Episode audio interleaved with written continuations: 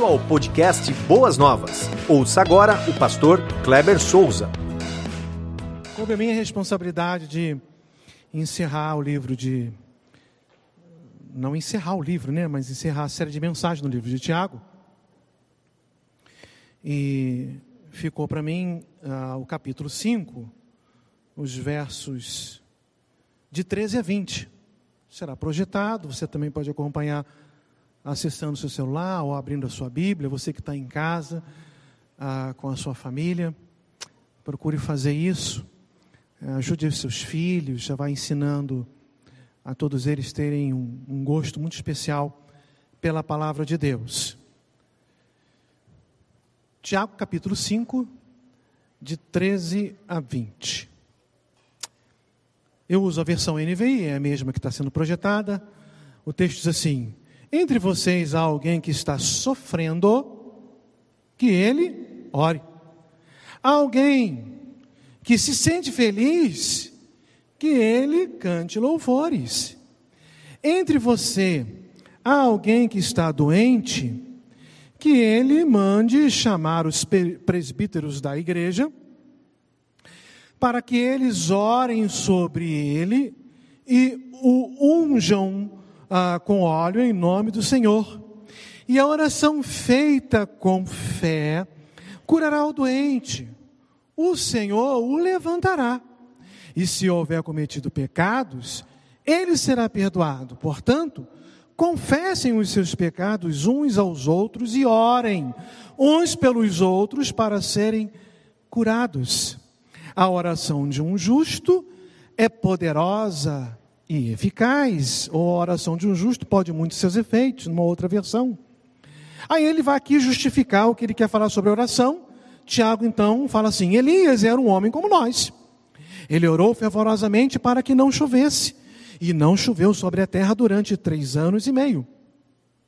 Orou outra vez e o céu enviou, orou outra vez e o céu enviou chuva e a terra produziu os seus frutos.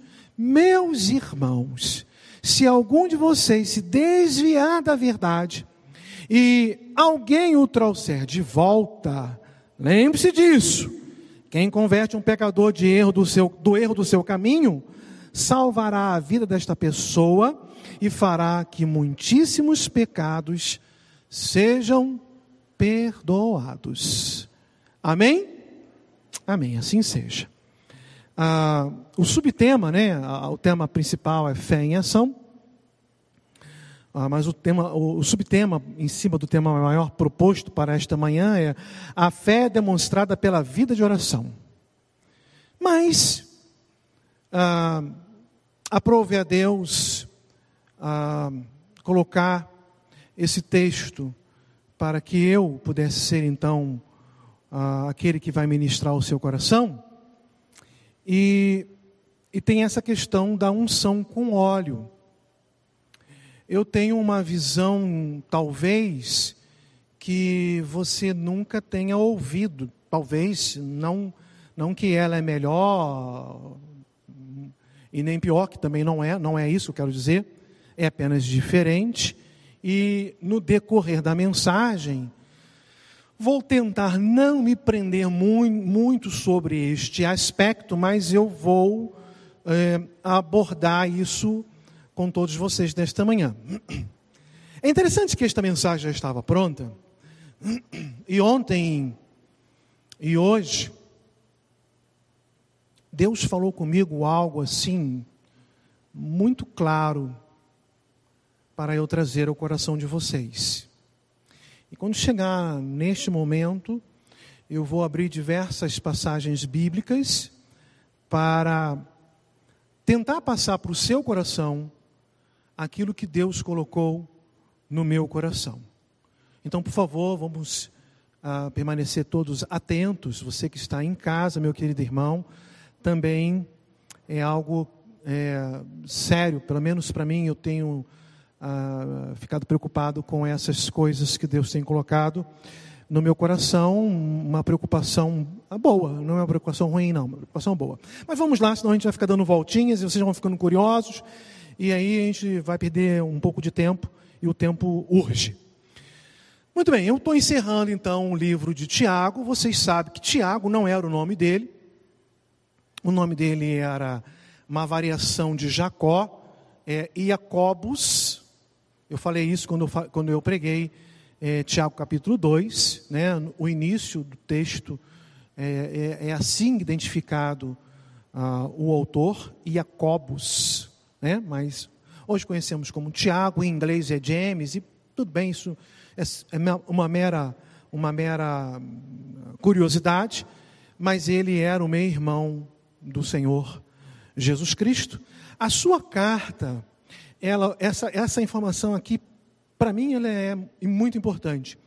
É, os estudiosos, eles não conseguem precisar. A, a carta foi escrita no dia a, 3 de abril do ano tal.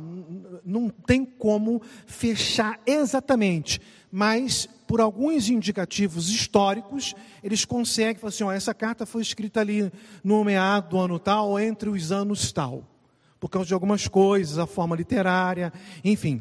Então, Tiago é uma, é uma carta conhecida como uma carta geral, e ela é muito antiga. Ela foi escrita entre o ano 45 e 50. Por que, que essa informação é importante? Porque a igreja, ela nasce no ano 30, quando o Senhor Jesus Cristo é assunto aos céus. Aí você fica pensando assim, não, o pastor errou 30, Jesus morreu com 33. É porque o calendário tem uma, uma, quando ele foi criado, ele tem uma falha de três anos. Então a igreja, o Senhor Jesus Cristo, sobe ali no ano 30.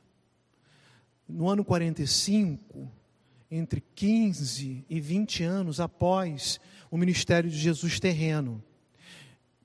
Então está muito viva na mente judaica todo o pressuposto de alguns elementos do judaísmo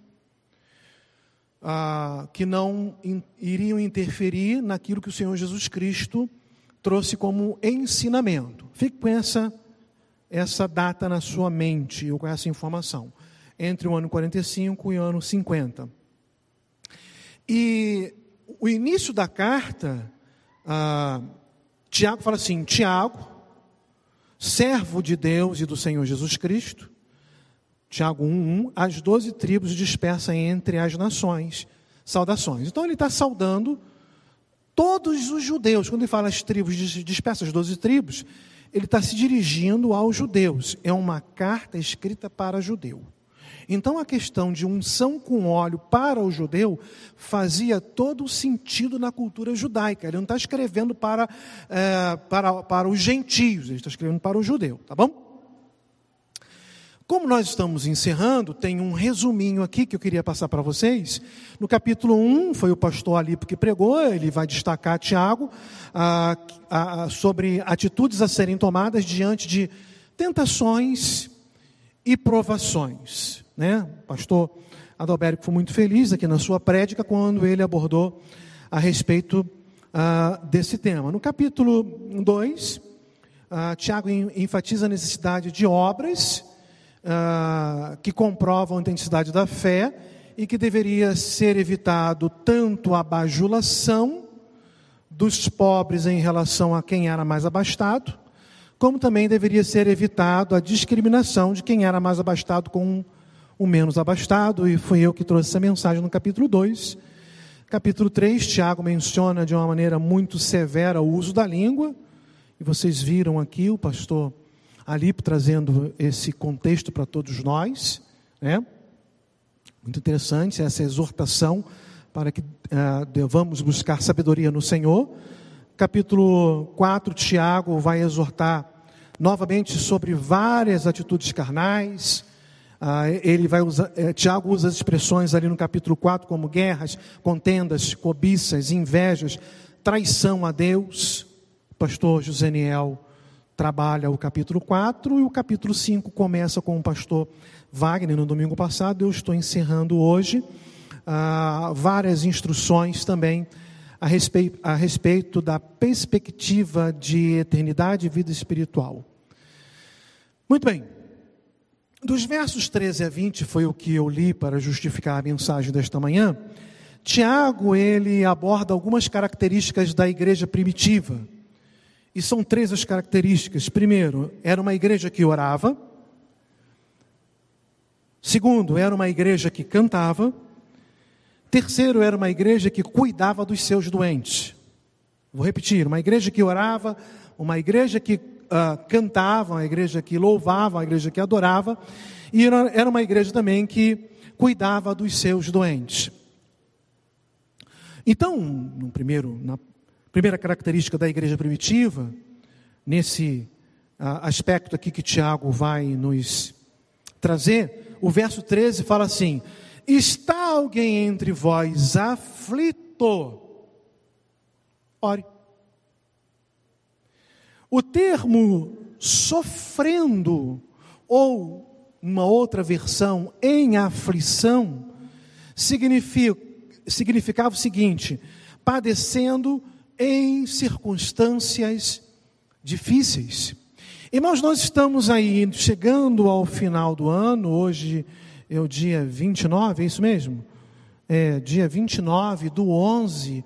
Daqui a pouco nós vamos entrar aí ah, em dezembro, a próxima semana, né? E vivendo na circunstância de uma pandemia. Pandemia que chegou em março e parece que não quer ir embora.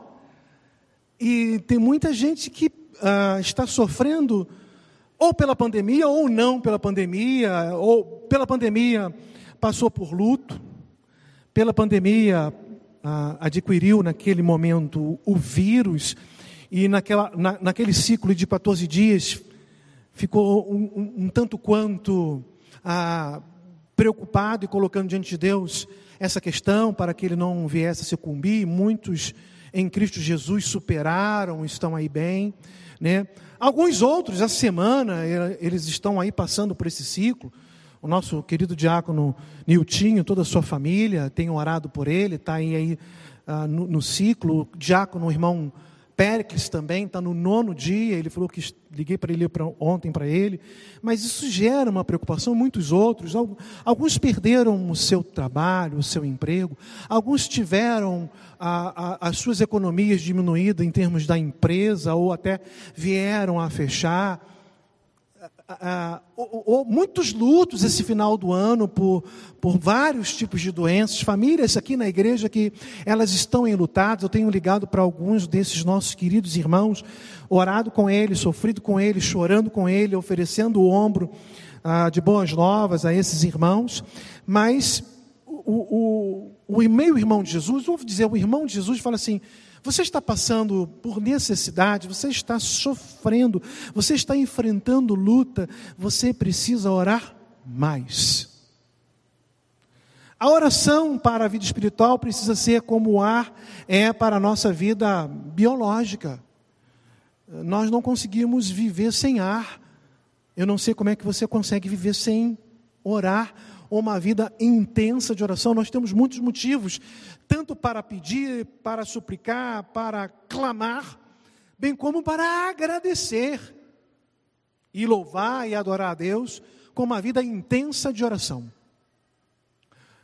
Era uma característica aqui que Tiago vai ressaltar, e se você tem acompanhado também as mensagens, eu menor do que nós, nós estamos falando no capítulo 2, a igreja primitiva, a igreja de Atos, era uma igreja que orava.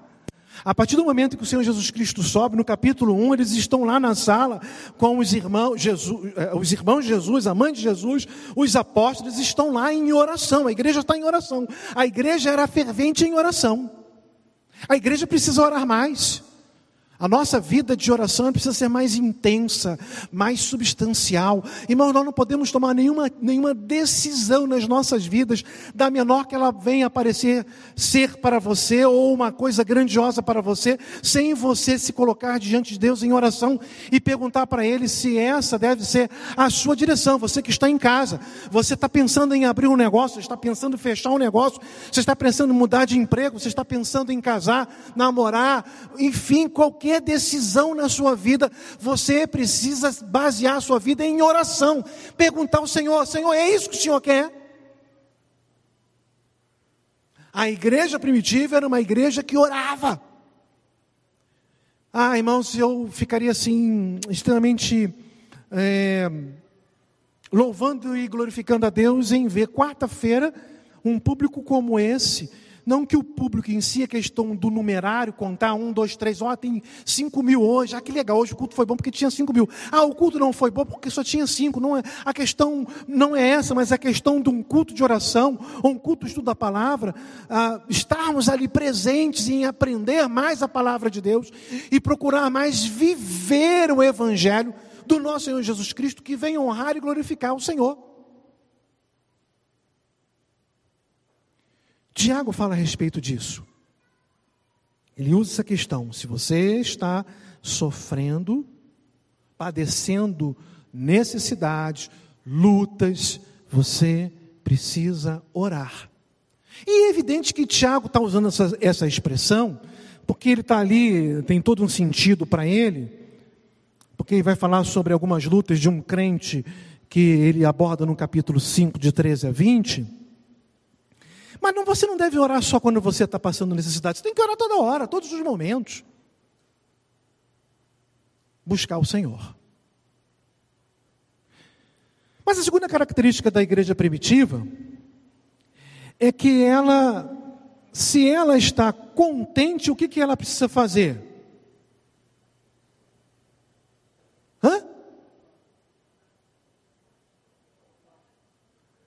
Versículo 13 ainda, parte um pouquinho mais à frente, se alguém está alguém ah, está alguém contente, cante louvores. Olha, nós aprendemos isso aqui. Eu até separei aqui a, a, a, o louvor, ah, agora que nós cantamos, a, segunda, quando a estrofe fala assim: Você só pode ser feliz tendo Jesus no coração. Você só pode ser feliz tendo Jesus no coração. Vamos lá?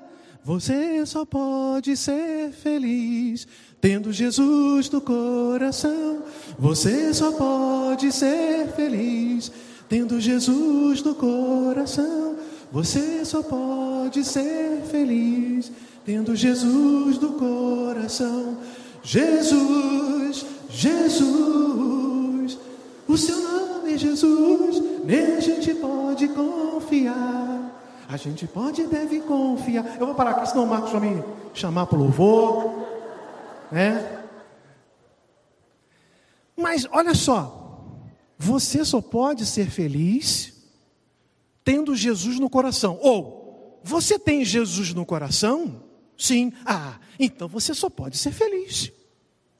E aí Tiago fala assim: Ah, você é feliz porque tem Jesus no coração? Sim, sou. Então cante louvores.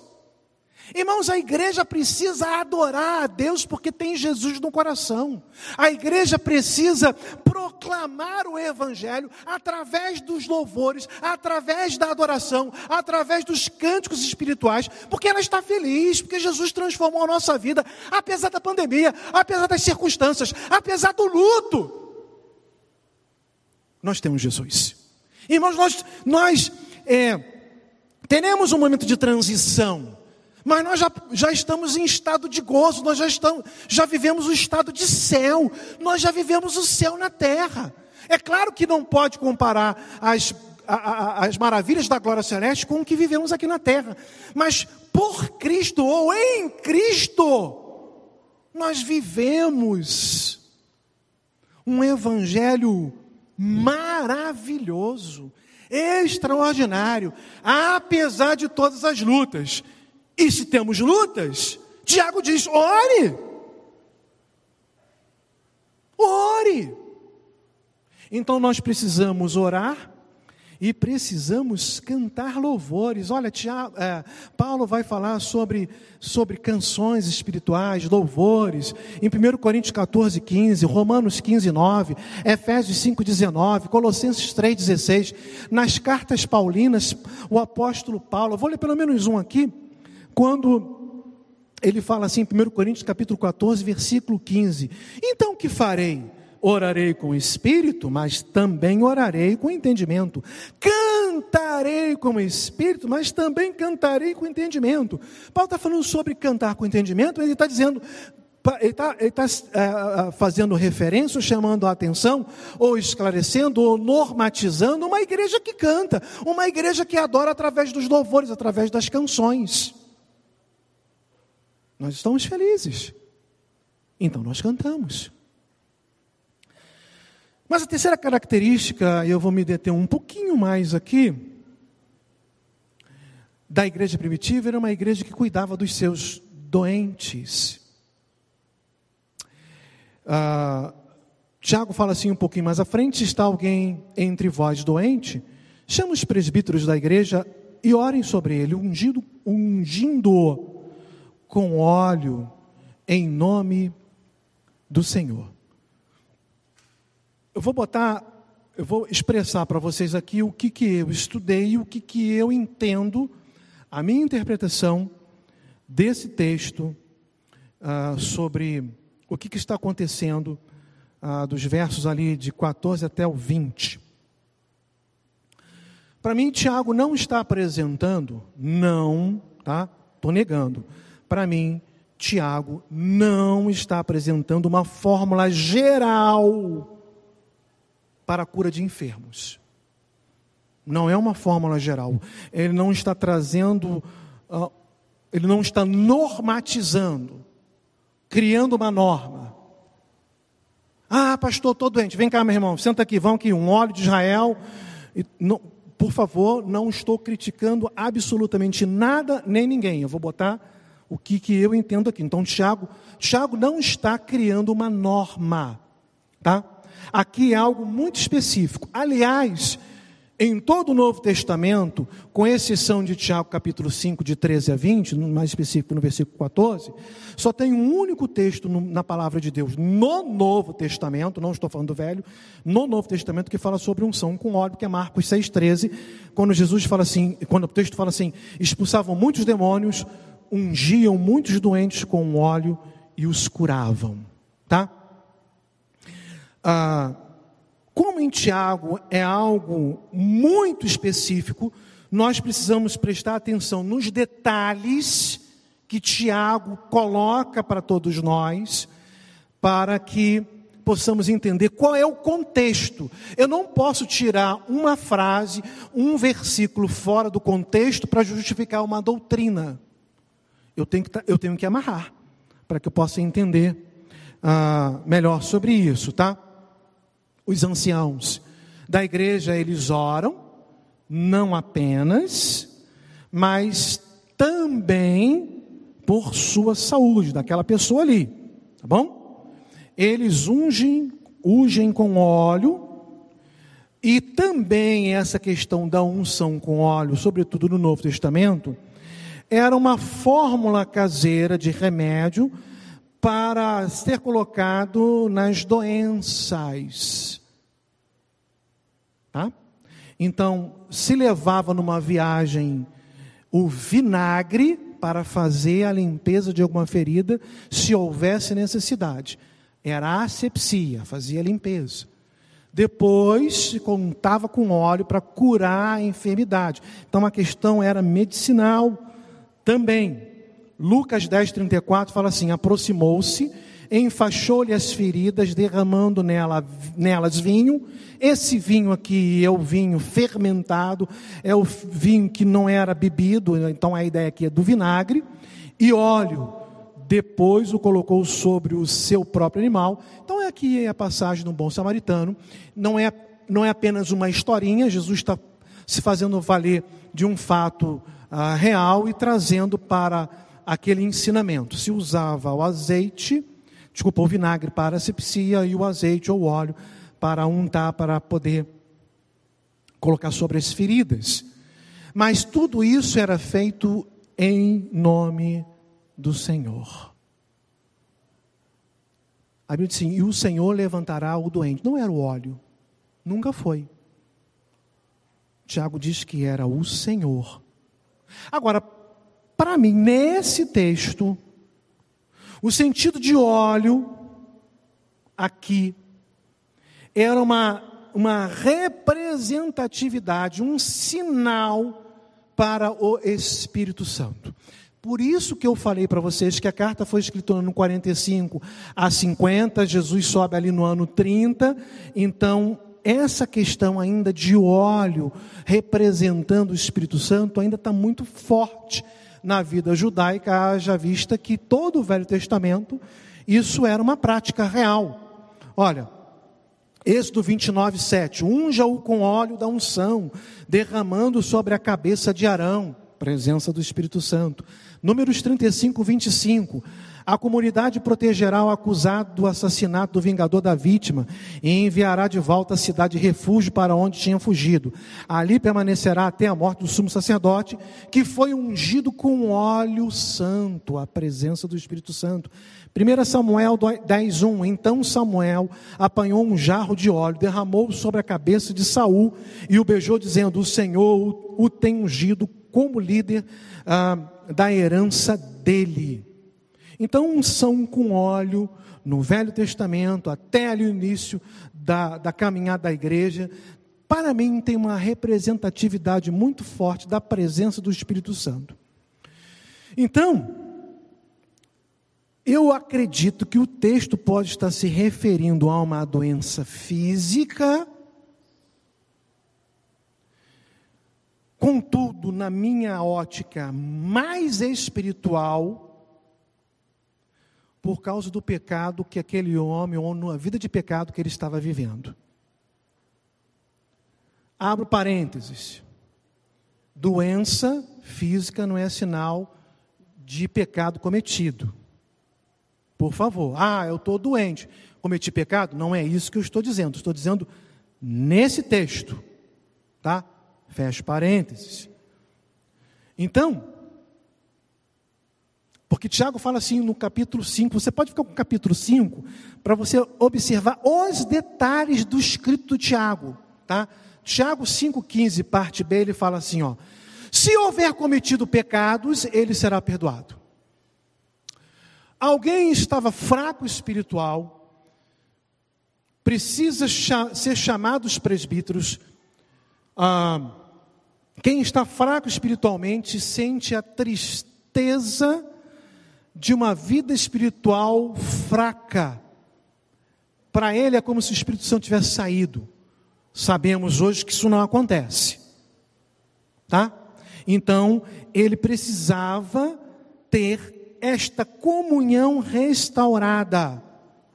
A ideia do capítulo 5, é, versículo 15: se houver cometido pecado, Lá no original, a força do verbo traz a ideia estar pecando continuamente ou estar pecando constantemente. Tiago está dizendo que aquele camarada está doente ou física ou espiritualmente, para mim espiritualmente, porque ele estava constantemente pecando. É, é, não sou eu que estou dizendo isso, quem diz isso é Tiago, lá no original. Então, Tiago, ele descreve um membro da igreja que encontra-se doente físico ou espiritualmente, diz que essa pessoa está fraco para mim espiritual, e ele diz ainda que essa pessoa está pecando constantemente. Por esse motivo, tem que chamar, ser chamados líderes da igreja. Veja que a ênfase ali é confessar pecados. Por que, que alguém que está com Covid, que precisa tomar lá uma série de remédios que o médico passou, e eu não vou entrar nessa se é o remédio A ou se é o remédio B, o, o foco e o fórum aqui não é esse. Mas por que alguém que está com Covid precisa ser chamado, os presbíteros têm que ser chamados na sua casa? Para ungir com óleo. Por que, que não foi receitado a medicação do médico daquela época, daquele contexto? É algo que nós precisamos pensar.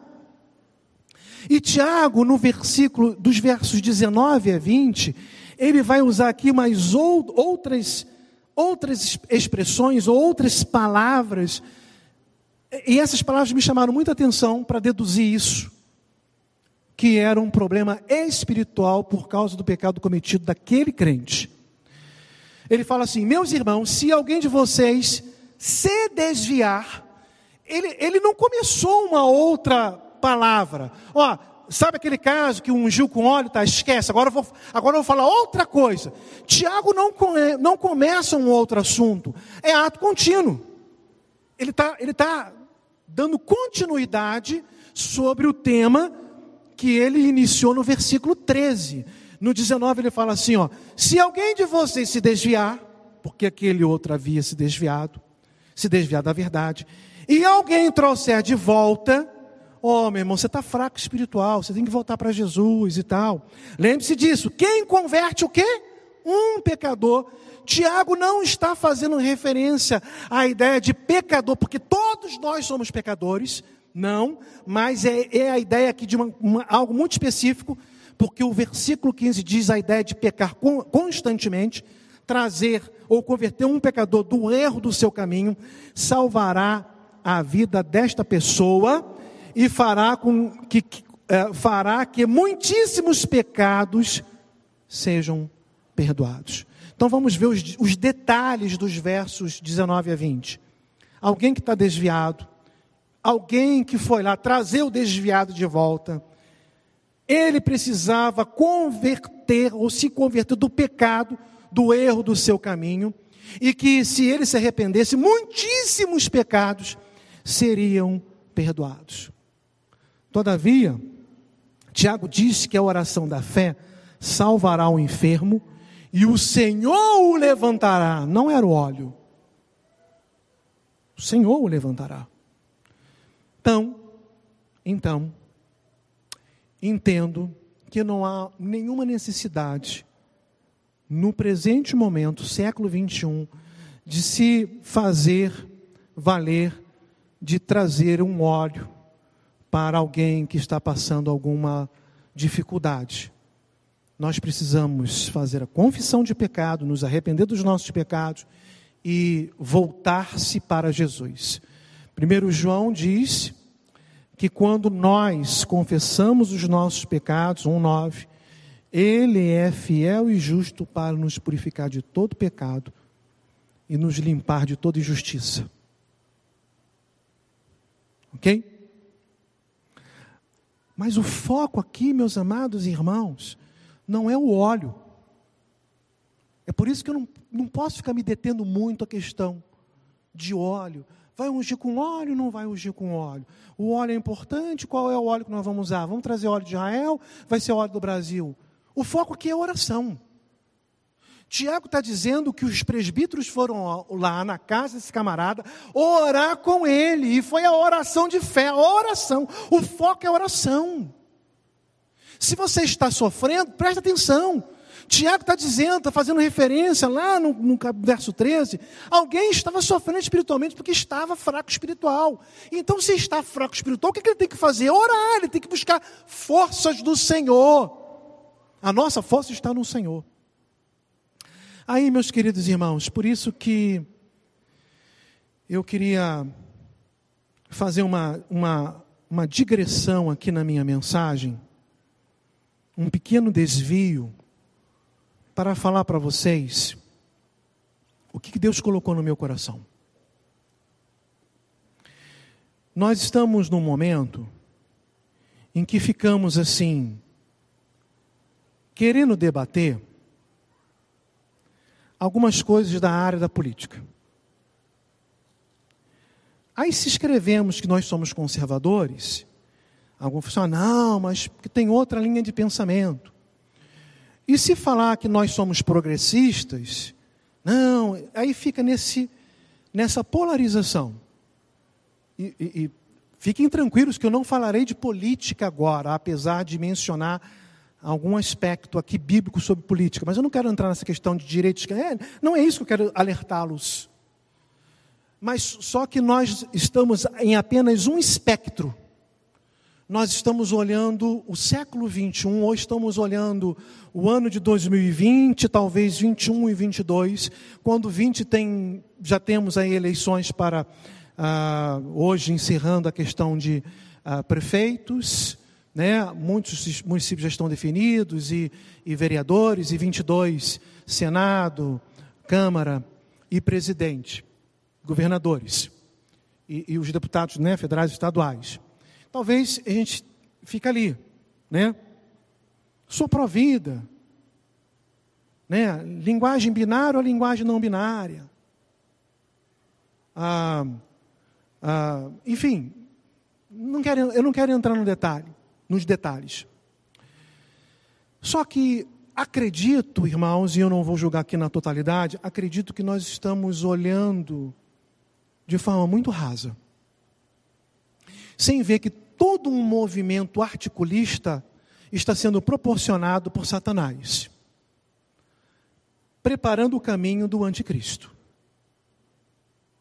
Quando se falava num governo universal, um governo, um único governante mundial, nós achávamos que isso era uma coisa bobagem e que isso não iria acontecer e tal.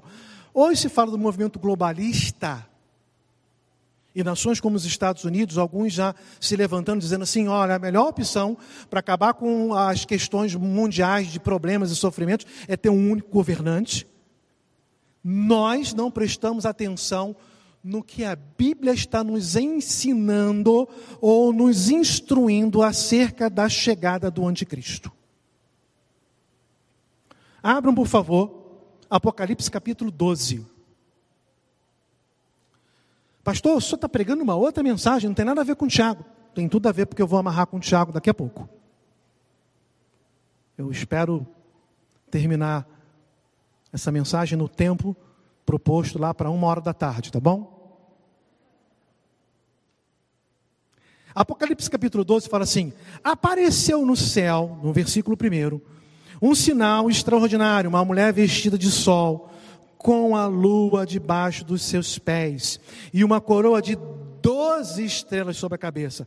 Ela estava grávida e gritava de dor, pois estava para dar a luz. Então apareceu no céu um outro sinal um enorme dragão vermelho com sete cabeças e dez chifres, so, e, tendo sobre ah, as cabeças sete coroas. Coroas e, e chifres, no livro de Apocalipse faz referência a poder. Tá? A poder. Então está falando aqui de dez chifres. São dez nações. Apocalipse capítulo 13, aí do ladinho. Viu uma besta que saía do mar. Tinha o quê? Dez chifres e sete cabeças. Com dez coroas. Dez nações. Com dez líderes mundiais ou mundial. Uma sobre cada chifre, a coroa em cada chifre e em cada cabeça um nome de blasfêmia. A besta que vi era semelhante a um leopardo, mas tinha pés como os de urso e a boca como de leão. O dragão deu à besta o seu poder, o seu trono, o seu poder, o seu trono e grande autoridade. Olha, a besta é o anticristo, ele recebe o poder de governar. Uma das cabeças da besta parecia. Aí, aí vem aqui, tá? Se você ler o capítulo 13 todo, ele está falando de um único governo, é um poder político. Depois ele fala sobre uma ferida mortal que ele foi curado, todos ficaram maravilhados e começaram a seguir e adorar. Então é um poder religioso. E o final do capítulo 13 fala sobre poder econômico porque só vai poder comprar e vender quem tem a marca da besta, o 666, que muitos ficam, ficam aí tentando descobrir, ele fala que é um símbolo de um homem, né, um sinal de um homem e tal, mas aqui é a questão do poder econômico. Pula aí um pouquinho para o capítulo 17, que a coisa vai ficar mais clara. O anjo vai esclarecer as coisas, ou algumas coisas aqui, para João. Capítulo 17 fala assim: Um dos sete anjos que tinham as sete taças aproximou-se e me disse: Venha, eu mostrarei a vocês o julgamento da grande prostituta que está sentada sobre muitas águas, com quem os reis da terra se prostituíram. Os habitantes da terra se embriagaram com o vinho da sua prostituição. Então o anjo me levou, o anjo levou a João, no espírito para um deserto. Ali viu uma mulher montada numa besta vermelha, que estava coberta de nomes blasfemos e que tinha sete cabeças e dez chifres. Olha aí novamente, dez chifres. A mulher estava vestida de púrpura e, e, vermelho e adornada de ouro, pedras preciosas e pérolas.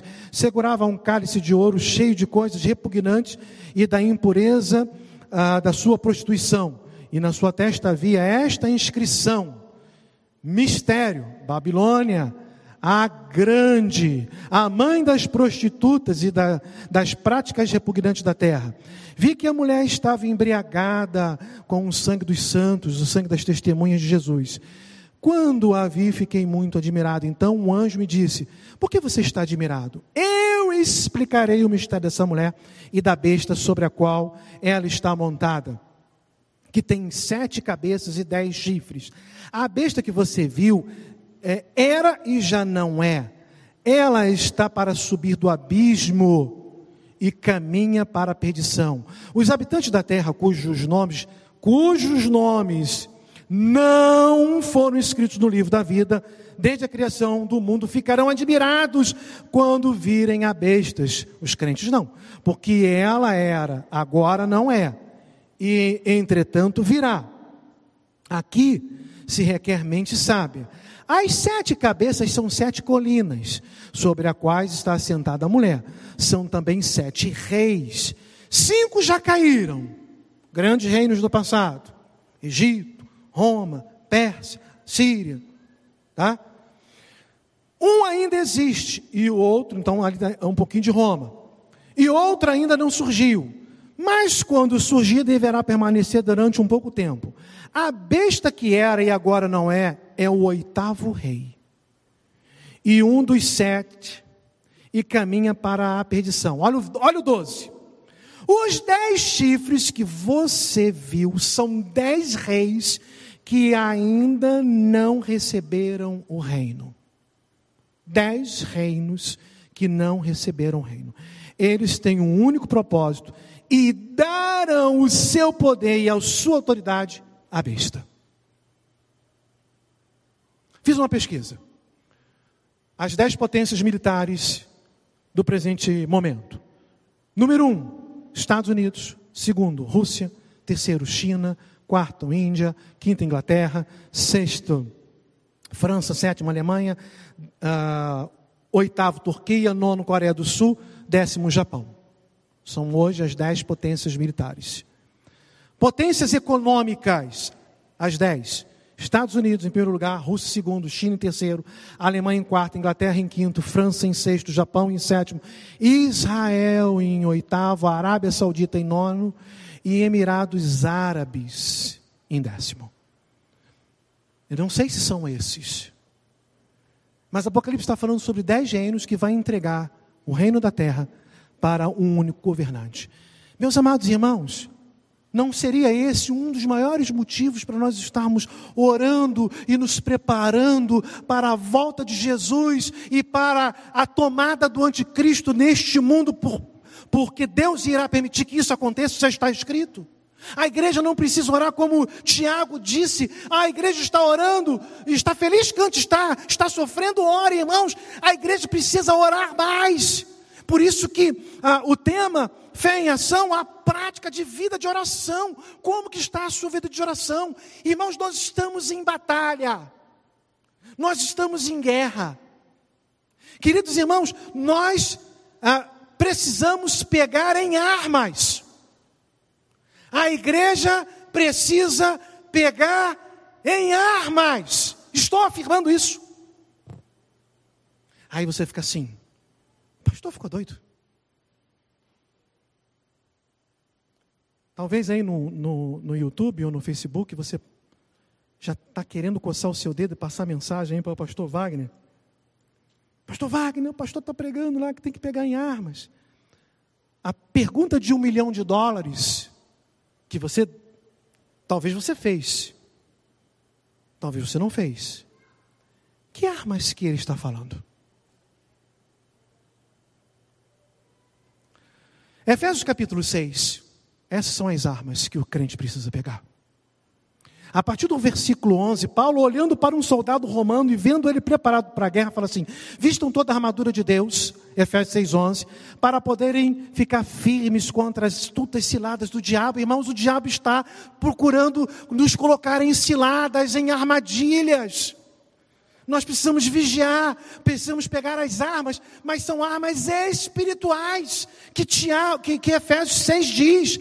Pois a nossa luta não é contra seres humanos, irmãos. Nós não vamos levantar contra a nação, contra um rei, contra um presidente. Se, se levantar um, um, um, um líder ah, municipal, estadual ou, ou, ou global, a nossa luta não é contra ele. Nós não temos que pegar o fuzil, metralhadora, granada nada para lutar, porque a nossa luta é espiritual. Paulo fala isso. Pois a nossa luta não é contra seres humanos, mas contra os poderes e autoridades, contra dominadores deste mundo das trevas, contra as forças espirituais do mal nas regiões celestiais. Por isso, vistam toda a armadura de Deus, para que possam resistir o dia mal. Irmãos, o dia mal ainda não chegou. Nós precisamos nos revestir de armas ou armadura de Deus, no sentido espiritual, e que Tiago fala muito bem sobre isso e concorda com Paulo, porque o dia mal chegará. E permanecer inabaláveis depois de terem feito tudo. Assim mantenham-se firme, ele, firmes. Aí Paulo vai falar quais são as armas que eu também estou aqui afirmando que são essas armas que a igreja de Jesus precisa pegar. Mantenham-se firmes, sigindo com a, a, a, o cinto da verdade vestido a coraça da justiça, tendo os pés calçados com a prontidão do evangelho da paz. Além disso, use o escudo da fé, fé em ação. Irmãos, existiam dois, dois tipos de escudo no, no, para o soldado romano, para o império, né, para o exército romano. Aquele que você vê, um escudo redondinho, tá? de madeira, e ele está com, com uma espada na mão, e ele está lá, era naquela época de espada, né? então ele se defendia com aquele escudo e, e atacava com aquela espada. Mas existia um outro tipo de, espada, de escudo, desculpem, que no, no, grego é esse escudo que Paulo está fazendo referência, que era um escudo bem grande, dessa altura, eu sou muito alto, né? eu não sei, um metro e meio talvez, em que quando era lançado uma, uma, uma seta, uma lança, um dardo, uma flecha, o soldado se abaixava ali, aquele escudo era ah, um protetor Paulo está dizendo que quando nós oramos mais, buscamos mais o Senhor e temos mais a nossa fé aumentada e nós nos colocamos atrás dela, ela nos protege contra as ciladas do diabo. Tiago, no capítulo 5, está falando você precisa orar mais. Irmãos, quantos crentes fracos estão por causa da pandemia? Quantos crentes estão afastados? Quantos crentes que tiveram problemas no, em casa, com filhos, problemas com esposa, número de espancamento?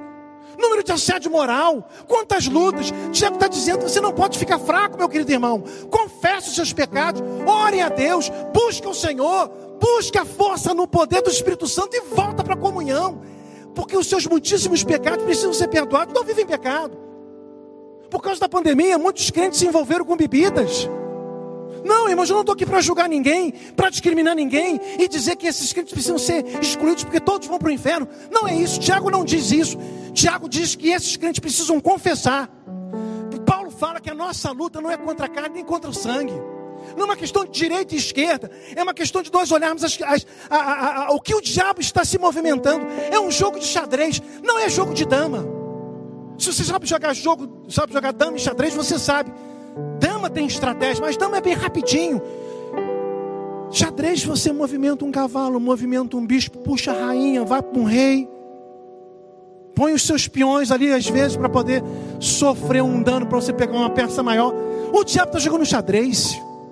E a igreja de Jesus, às vezes, não está observando, está olhando para um espectro muito imediatista. Nós temos que olhar para um, um espectro, um espectro além a chegada do anticristo. E não estou falando isso para ninguém ficar preocupado, chorando. Ai, o anticristo. Não, mas já está vencido em nome de Jesus. Só que a igreja precisa se preparar em oração. Eu estou caminhando aqui para o final mesmo. Ah, então, no verso 16 de Efésios 6, fala assim: além disso, use o escudo da fé, com o qual vocês poderão apagar todas as setas inflamadas do maligno, elas virão, irmãos, o diabo, aqui, lê em casa, capítulo 12, 13 e 17, está dizendo que o anticristo vai imprimir uma perseguição aos crentes, de toda a raça, tribo e nação, vai ser uma perseguição global, não vai ser uma perseguição lá no mundo do islamismo e no Brasil nós temos liberdade, vai ser uma perseguição global, irmãos, e Paulo está dizendo que nós temos que nos preparar para essa batalha, use o capacete da salvação, espada do Espírito, Espírito, que é a palavra de Deus. Aí Paulo encerra assim: orem no Espírito em todas as ocasiões, com toda oração e súplica. Você tem orado com toda oração e súplica?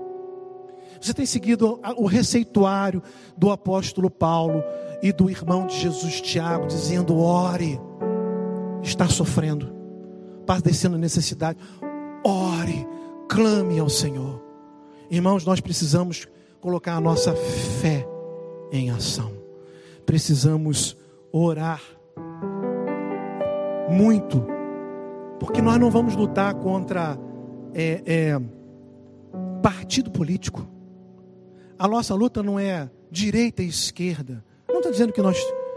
Enfim, não vou falar nada sobre isso. Mas a Bíblia fala que a nossa luta é contra as hostes espirituais da maldade que possamos estar preparados, porque a batalha vai ser grande, muito grande, e está muito evidente para mim que está próximo. Que Deus tenha misericórdia da sua igreja e que possamos, em oração, no Espírito Santo, estarmos preparados para essa grande batalha. Você, meu querido irmão, se você está ouvindo essa mensagem e você está fraco espiritual, procure a unção do Espírito Santo. Se há alguma coisa que está atrapalhando você, está na comunhão. Eu não estou dizendo você que por causa da idade, por causa de doença. Não é isso. É você que está afastado. É específico. O pecado entrou um pouco no seu coração e hoje te incomoda. Você está afastado mesmo. Está na hora de você voltar. Confesse. Ore ao Senhor. Renove a sua força no Espírito Santo. E volte para a presença de Deus. Você ouviu o podcast Boas Novas? Que Deus te abençoe e nunca se esqueça que, em Boas Novas, a gente sempre se encontra.